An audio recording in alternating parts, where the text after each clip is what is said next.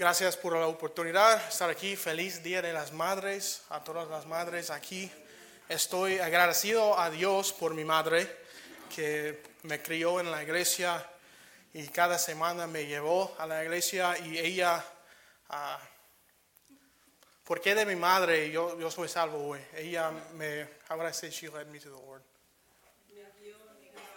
Sí, me guió a Cristo, mi mamá. Entonces, soy agradecido a Dios por mi mamá y su ministerio en mi vida y toda la ayuda que me dio en mi vida. Entonces, uh, vamos, vamos a estar en el libro de Mateo.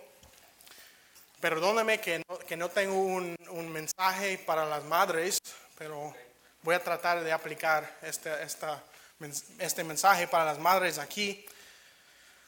Uh, vamos a estar en el libro, en el libro de Mateo, en capítulo 9, en verso uh, 35.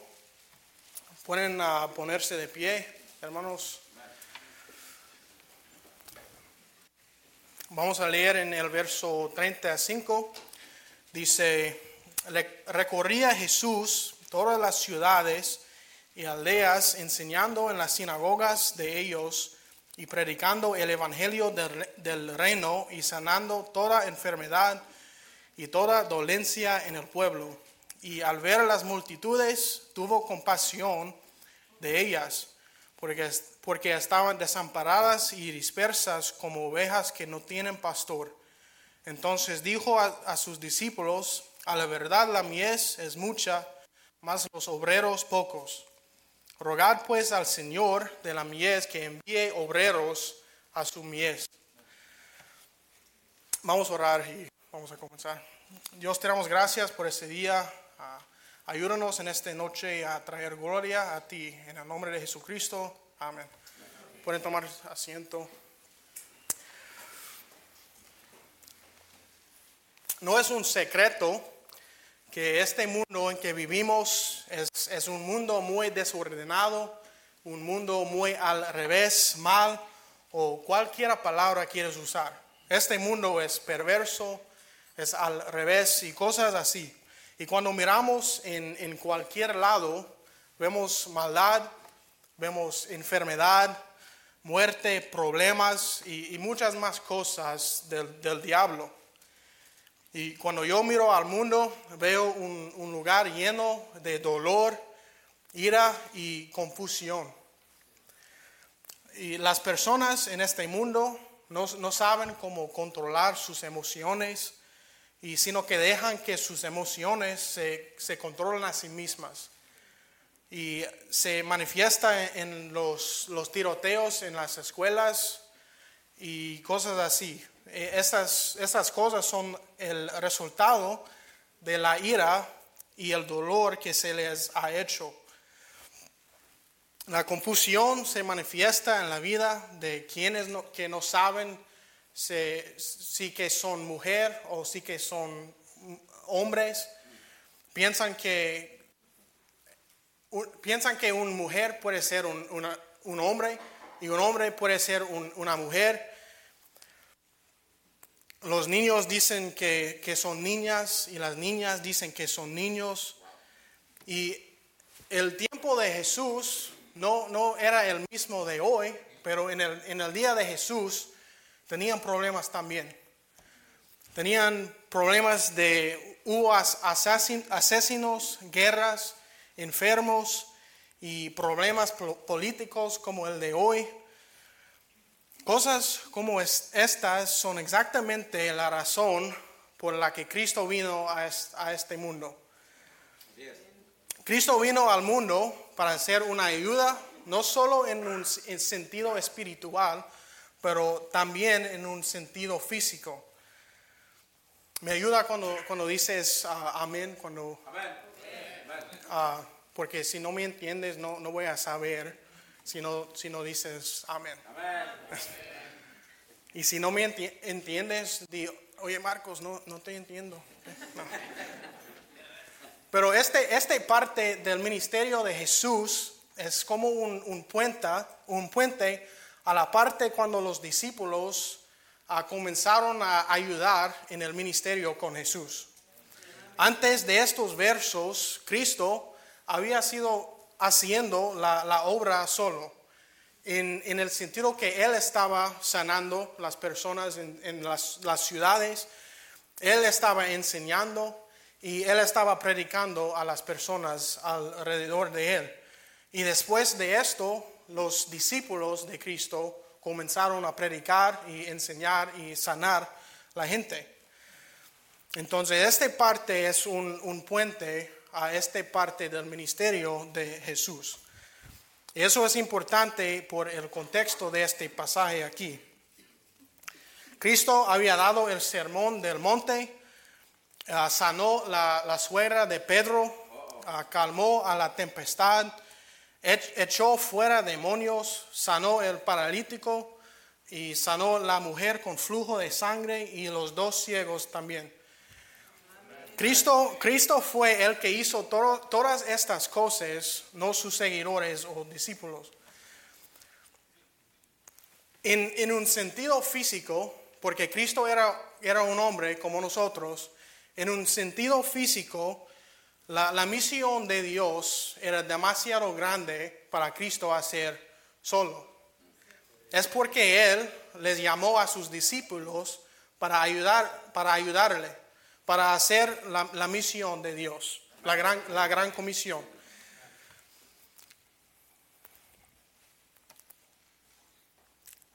Dios puede cumplir su misión en alguna manera que quiere, pero Dios escogió la iglesia para hacer, para hacer su misión, para cumplir su misión. La iglesia es el instrumento que Dios ha elegido a cumplir su misión ustedes y yo, como la iglesia, estamos el instrumento que Dios quiere usar para predicar el Evangelio. Entonces, ¿por qué de eso? Cristo escogió a los dos, doce discípulos y les mandó a predicar, sanar y enseñar. Y Cristo les dio a los discípulos poder y autoridad de hacer estas cosas. Las mismas cosas que Cristo estaba haciendo antes aquí. Sanar a los enfermos, echar fuera a los demonios y autoridad de predicar en su nombre. Eso es la autoridad que les dio a sus discípulos. Entonces, ¿por, ¿por qué Cristo hizo todas estas cosas? Porque cuando, cuando Cristo eh, estaba en el cielo con el Padre, él, miró al mundo y él vio dolor, él, vio ah, enfermedad, el dolor, ah, él vio la ira aquí. Él vio un mundo lleno de problemas, enfermedad, dolencia y muchas más cosas. ¿Y, y qué dice la Biblia?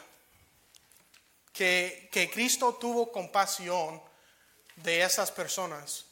Y Él tiene compasión de nosotros también. Es, es, la razón que Cristo vino a este mundo.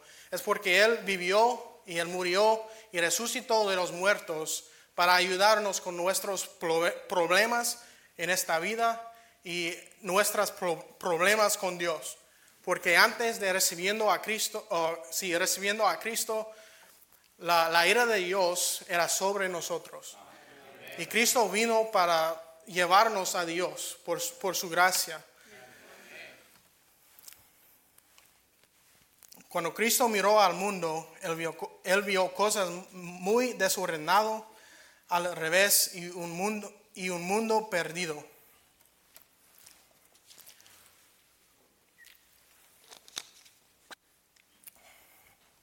¿Qué significa la palabra compasión?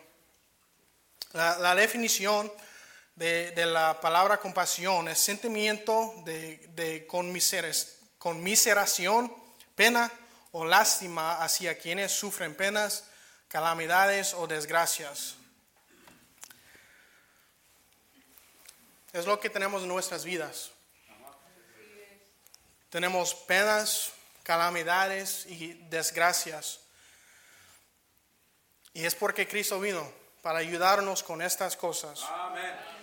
Y Cristo era un hombre como nosotros y tenía los mismos pensamientos que tenemos y los, los mismos sentimientos que tenemos, porque Él era puro, puro hombre y puro Dios en el mismo tiempo.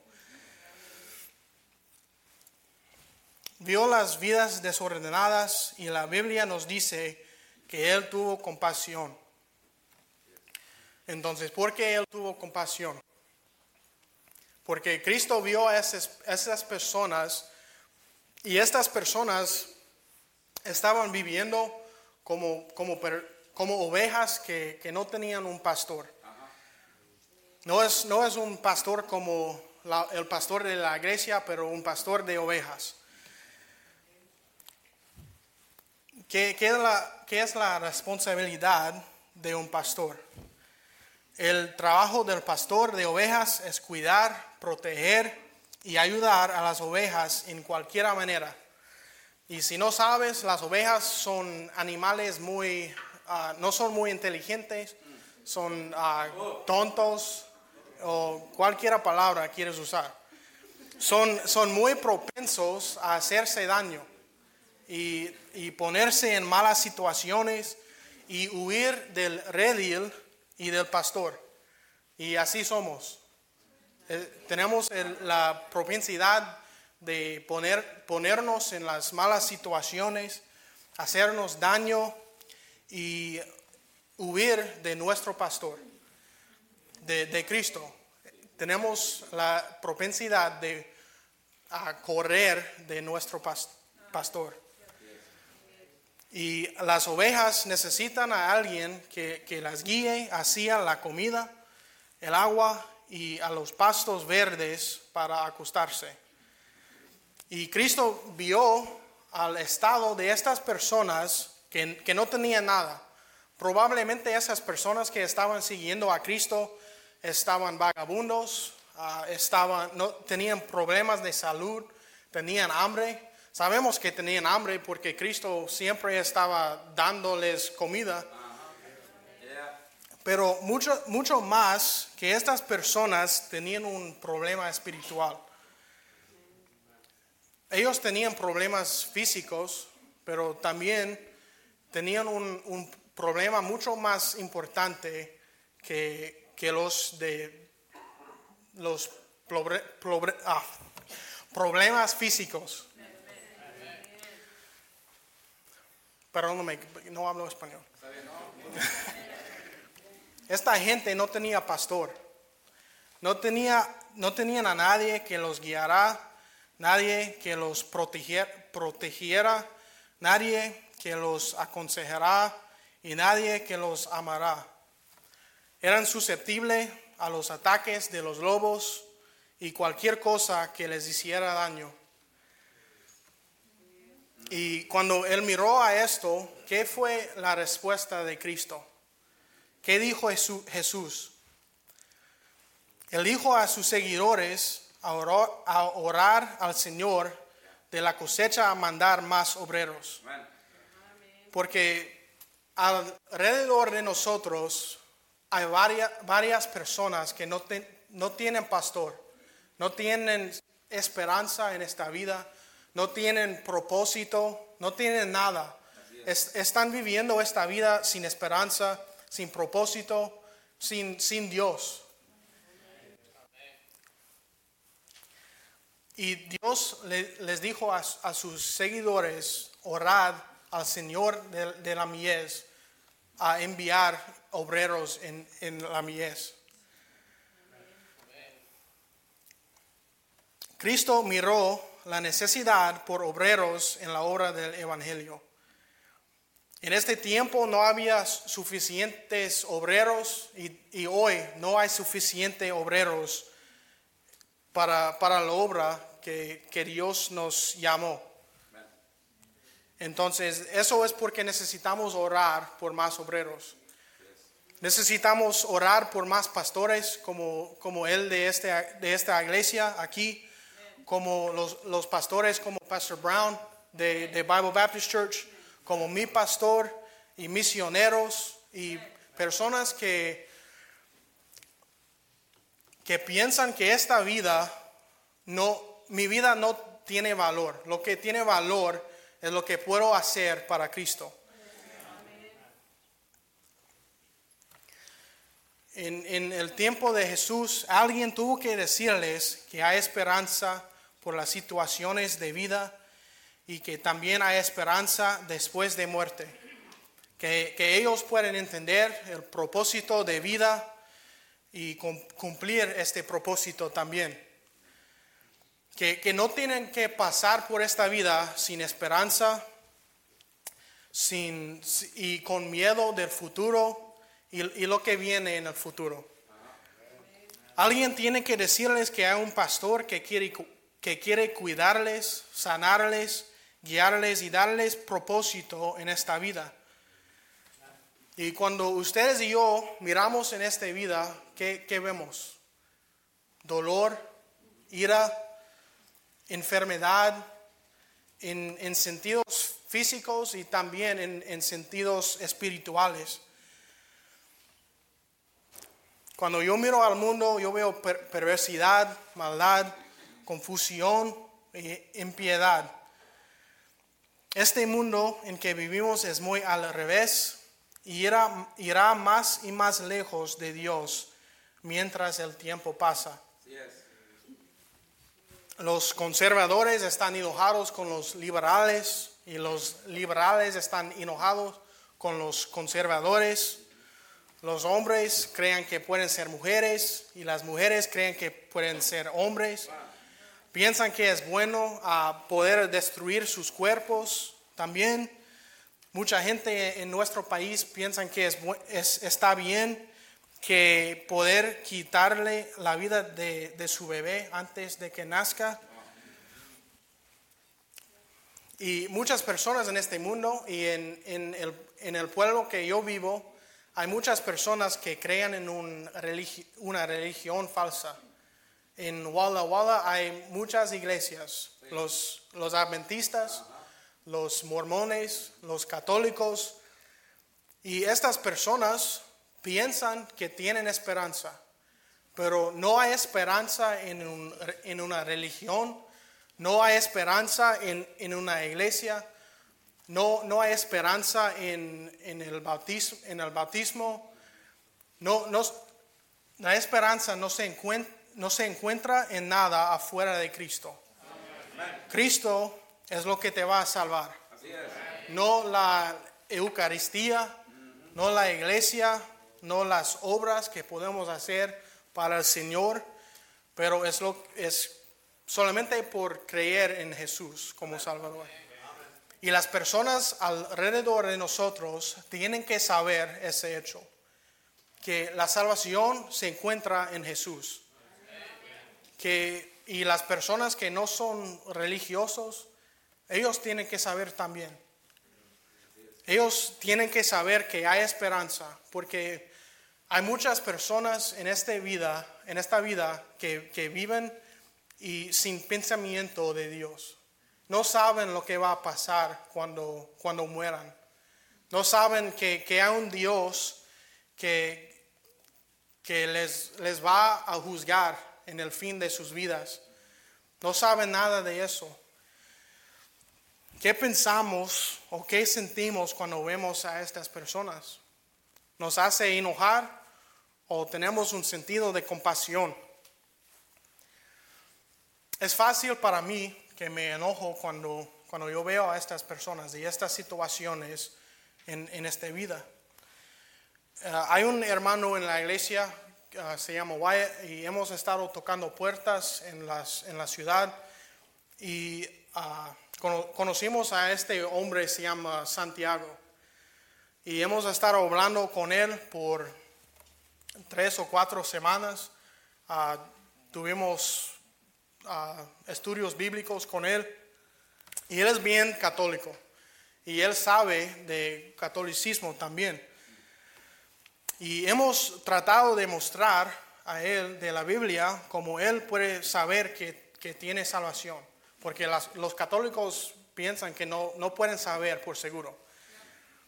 Y hemos hablado de la Biblia, de la, de la iglesia, salvación, la Eucaristía, adoración y varios otros temas de la Biblia.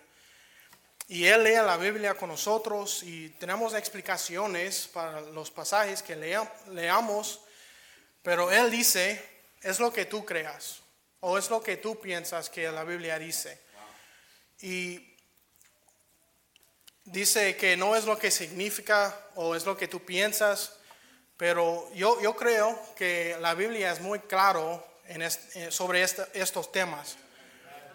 Y la última vez que, que fuimos a su casa, me, me, enojé con él porque él no, no entiende. Y estoy diciéndome, ¿por qué no entiendes? Es fácil, es claro lo que dice la Biblia. Pero no debe ser así. Debo tener compasión de él porque él no entiende. Es fácil para nosotros a enojarnos cuando vemos esas personas en estas situaciones. En tiempos así necesito recordarme que este hombre está perdido y se va a portar así. Nuestra respuesta debe ser como la de Cristo cuando vio el estado de las personas perdidas. No nos debe ah, sorprender cuando personas perdidas se portan como personas perdidas. El mundo va, va a hacer lo que el mundo va a hacer. Y no debemos, uh, how do you say argue in Spanish? Argumentar. Sí, no debemos argumentar con ellos de, de um, uh, no, no, sé, abortion. El, el aborto. Sí, del aborto o los, los problemas políticos pero debemos predicar el Evangelio. Porque si no, si no son salvos, no van a entender lo que dice la Biblia. Primero necesitamos predicar el Evangelio y cuando son salvos podemos hablar sobre estos temas. En vez de enojarnos, debemos tratar de alcanzar a estas personas con el Evangelio en cualquier manera que podemos. Cristo dijo que debemos orar por un obrero que puede alcanzarlos. Y lo mínimo que podemos hacer es orar. Orar por estas personas que están viviendo vidas malas y orar que Dios envíe un obrero a estas personas. Es lo mínimo que podemos hacer. Que Dios les abra los ojos a la verdad y que tengan la oportunidad de escuchar antes de que sea demasiado tarde. Este es un mandato de Jesús. Si no estamos orando por más obreros, estamos pecando. Si sabemos bien y no, no lo hacemos, estamos pecando. Pero también lo mínimo que podemos hacer es orar. Pero debemos ser dispuesto a ir también. Debemos ser dispuestos a ser este obrero que va a ir a estas personas. Es necesario que oremos por estas personas, pero eh, también es importante que estemos dispuestos de hacer, de hacer nuestra parte en la obra también. Si eres un cristiano, Eres un obrero en la cosecha del Señor. No solamente debes orar, pero debes ir y decirles de Cristo y de, la esperanza que se encuentra en Él.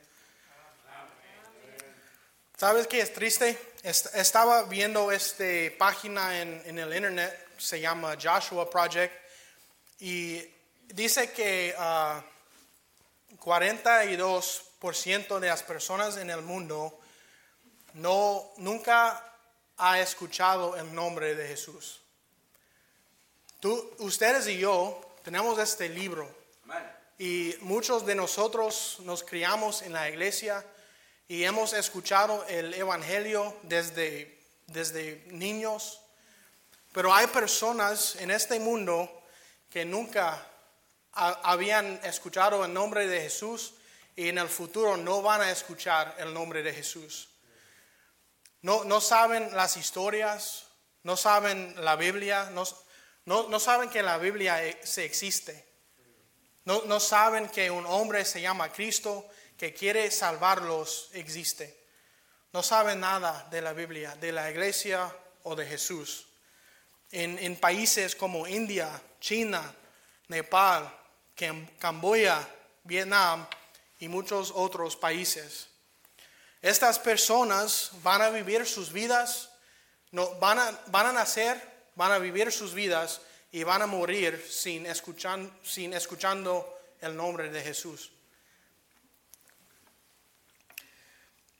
¿Qué, nos va a hacer orar por estas personas que, que nunca van a escuchar del Evangelio? Y considerar ir nosotros mismos. Es compasión. Lo que, lo que Cristo tuvo de estas personas en este pasaje. Él tuvo compasión. Y eso es lo que nos va a hacer orar y considerar que Dios me quiere hacer este obrero que Él quiere usar en, la cosecha. Debemos orar por obreros. Debemos dar dinero a los obreros que están en el mundo ahora. Y debemos considerar que Dios me quiere usar en la, en la cosecha, en la mies del Señor. Necesitamos tener compasión. Compasión es el combustible de la misión. Si vas a manejar un carro, ¿qué necesitas? Combustible, gasolina. Necesitas gasolina. Y si tu carro no tiene gasolina, tu carro no, no sirve. Si, si vas a e-, ejercitar todos los días, porque obviamente yo sé de ejercicio, tienes que dar el cuerpo el combustible correcto. No puedes e-, ejercitar todos los días si estás comiendo puro carne asada con arroz y frijoles. Tienes, tienes que comer ensaladas con pollo, ah, sí, pollo asado. Tienes que, tienes que tener el combustible correcto. Y el combustible correcto de la misión de Cristo, de la cosecha de Cristo, es compasión. Entonces, ¿tienes compasión de las personas aquí en Yakima? ¿Tienes compasión sobre las personas en China? ¿O las personas en México? ¿O las personas en Vietnam? ¿O en ah, Europa? En cualquier, en cualquier lugar. ¿Tienes compasión?